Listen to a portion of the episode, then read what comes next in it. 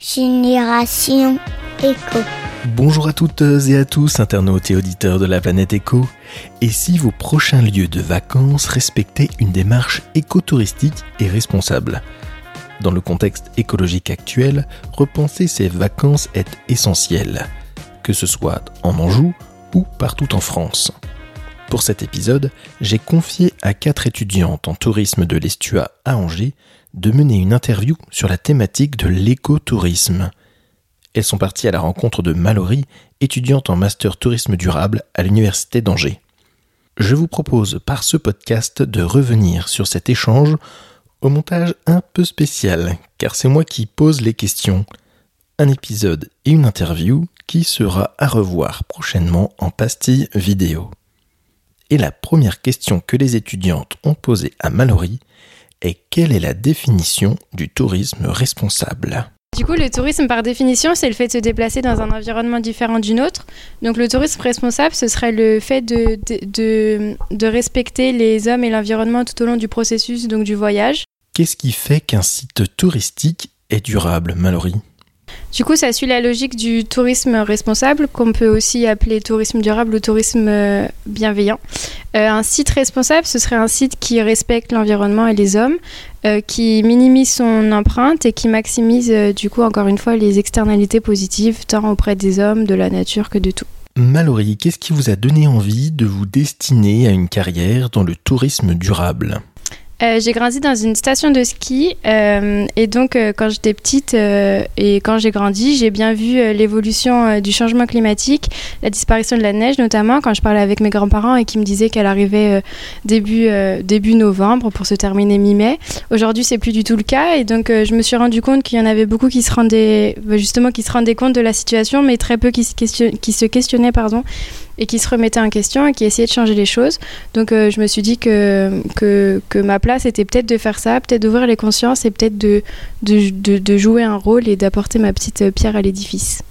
Est-ce que vous pouvez nous citer cinq points clés à respecter lorsque l'on veut voyager de façon responsable?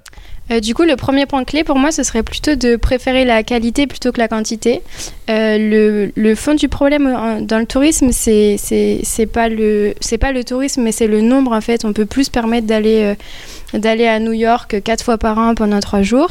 c'est plutôt voilà maximiser, nos, déplacements. Si on va dans un autre continent, on y reste une, deux, trois semaines minimum. Ensuite, euh, deuxième point, ce serait le, de garder le contrôle de soi-même. On sait que quand on est touriste, on est dans un univers déroutinisant et décontrôlant, donc on n'a plus nos règles, plus nos normes. On a plus tendance à, à faire n'importe quoi, je dirais, à, oublier les bons gestes. Donc euh, l'idée, ce serait de les garder le, le plus possible parce qu'il ne faut pas oublier qu'il y a des personnes qui habitent sur place. Euh, troisième point, ce serait euh, le fait de penser environnement à tous les processus. quand on se déplace, quand on vit, quand on loge, il faut, il faut garder en tête l'aspect environnemental, que ce soit pour le trajet, que ce soit pour le choix de l'hôtel, que ce soit pour le tri des déchets tout au long du processus. Quatrièmement, ce serait de penser humain, parce que comme je le disais, les dans les endroits où on va, il y a des humains et des habitants.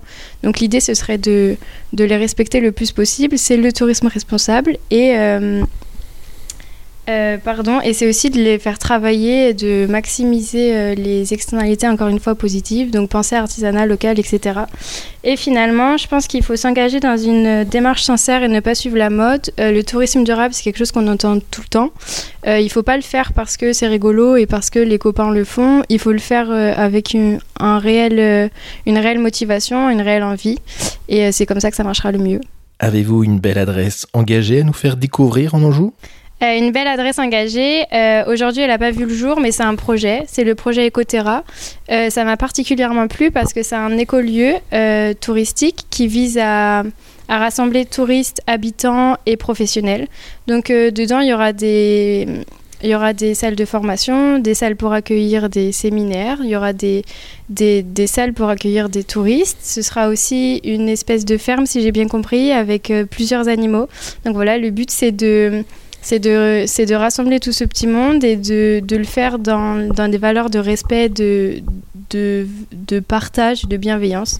Donc euh, je pense que ça peut être très très chouette et ça peut nous, nous, nous surprendre et, et, nous plaire beaucoup. Merci à Mallory pour cette interview. Si vous souhaitez aller plus loin dans le tourisme vert, vous pouvez réécouter trois épisodes sur le sujet. L'interview de Guillaume Jouffre, un des co-créateurs de Gringo, le Airbnb responsable et français, l'interview de Nicole Lafrasse, créatrice de l'écosite Une Émeraude en Anjou, et enfin l'interview de Raphaël Letellier et Julien Cornu de Slow Village pour des séjours éco-friendly. Les liens sont en description. Vous venez d'écouter un nouvel épisode de Génération Éco. Merci à Anaël, Tilane, Léa et Marine pour leur travail. Vous pouvez retrouver cette interview sur le mini-site écotourisme-anjou.générationeco.fr et vous pouvez aussi télécharger un guide d'une sélection des sites écotouristiques en Anjou au format PDF. Vous venez d'écouter un nouvel épisode de Génération Echo. Merci pour vos partages et commentaires, que ce soit via les réseaux sociaux ou par mail. Cela motive à continuer, alors vraiment merci. Pour ceux qui écoutent via Apple, merci de nous mettre 5 étoiles, ça aide aussi grandement au référencement. Et encore merci pour votre écoute de ce nouvel épisode. Je vous dis à bientôt à l'écoute de Génération Echo.